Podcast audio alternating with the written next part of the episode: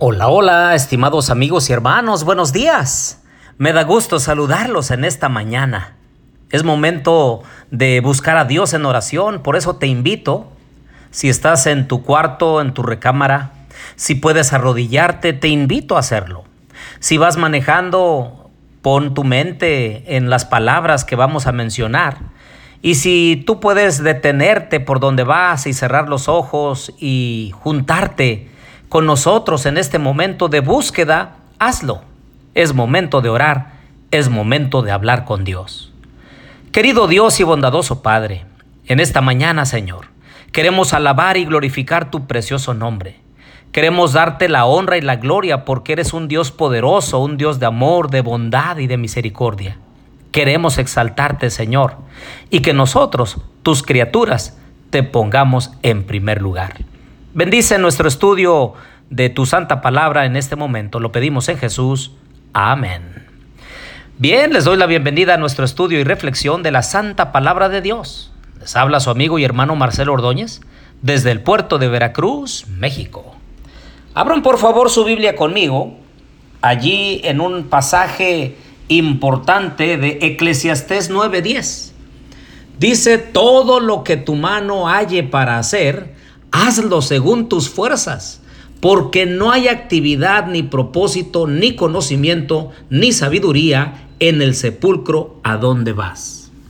Anoche estuve en un servicio fúnebre. Una madre de familia, una esposa, una abuela, bajó al descanso. Y mientras que estaba dando el mensaje de Dios, de consuelo para los dolientes, me pregunté, ¿Qué estamos haciendo nosotros los vivos? Porque los muertos, los que descansan en el sepulcro, ya nada saben, ni tienen ningún trabajo, ni nada de lo que se haga debajo del sol, ellos tienen parte. Pero nosotros los vivos sí, porque los vivos sabemos que en algún momento vamos a descansar. Y me pregunto, ¿qué estamos haciendo? ¿Será que todavía estamos dejando pasar el tiempo como agua entre los dedos que se nos va y no estamos haciendo lo recto delante de los ojos de Dios? ¿Será que nosotros estamos dejando la oportunidad de llevar alegría y gozo al corazón de nuestra familia? Es momento de hacer felices a las personas que están a nuestro lado. Pedirle la bendición de Dios, la ayuda para que nuestro carácter pueda ser moldeado, modelado al estilo de Dios. Ser más amables, más cordiales, mencionar más palabras cariñosas de afecto, de afirmación para otros, en lugar de críticas, en lugar de tener una actitud eh, grosera, egoísta y hasta irrespetuosa. Por eso, el llamado de Dios para nosotros a través de Eclesiastés es que hagamos lo que tenemos a la mano para hacer y hagámoslo según nuestras fuerzas. Romanos 12:11 dice, no seáis perezosos en lo que se requiere hacer con diligencia, fervientes en espíritu, sirviendo al Señor. Debiéramos trabajar, hacer lo que tenemos a la mano. Nosotros, los que estamos buscando a Dios todos los días y con todo el corazón, debemos ser los mejores trabajadores o los mejores que tenemos eh, un negocio, los mejores proveedores de un servicio, los mejores esposos, los mejores hijos, los mejores cónyuges, porque el Señor es el que transforma nuestra vida. Romanos 13:11 añade, se acerca el amanecer y haced todo esto, conociendo el tiempo, que ya es hora de levantarnos del sueño, porque ahora la salvación está más cerca de nosotros que cuando creímos. Es tiempo de aprovechar el tiempo. Es tiempo de dedicar el tiempo a las cosas que elevan, las cosas importantes, las cosas que valen la pena poner el empeño. Hay una historia de la rana optimista.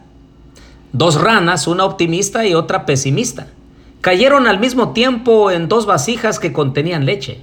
La rana pesimista dijo, no puedo salir de este cacharro porque las paredes son muy lisas, no puedo respirar en la leche, voy a asfixiarme, estoy perdida.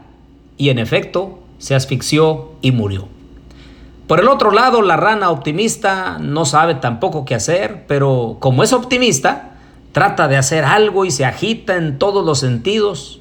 Y como se está moviendo continuamente, entonces está provocando que la leche se esté moviendo, la bate con todo su vigor, que ésta se logra transformar en mantequilla.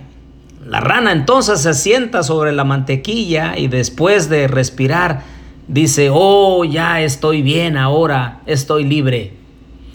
Esto prueba que quien posee un carácter optimista hace siempre algo, aun cuando no sepa qué hacer para salir de una situación difícil pero sigue luchando y confiando en Dios y Él es poderoso para hacernos más que vencedores de acuerdo a su gracia, su bondad y su misericordia.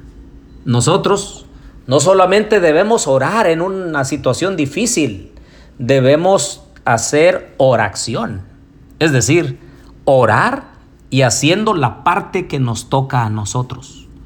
Se debe unir el poder divino más el esfuerzo humano para salir adelante. Hay cosas en las cuales Dios no va a hacer por nosotros. Nosotros debemos hacer algo.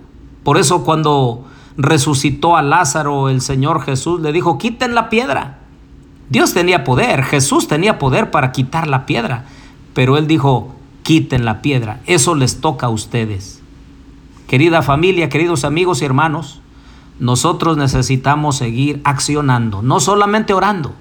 Las batallas, es cierto, se ganan de rodillas, pero también accionando, haciendo algo, trabajo para los demás, sirviendo a otros con amor, desarrollando dones y talentos, poniéndolos a trabajar al servicio de la causa de Dios. Que en este día, que en esta mañana, Dios te pueda ayudar para accionar, para hacer aquello para lo cual fuiste llamado. Oremos. Querido Dios y bondadoso Padre, alabado sea tu glorioso nombre. Ayúdanos, Señor, a hacer la parte que nos corresponde.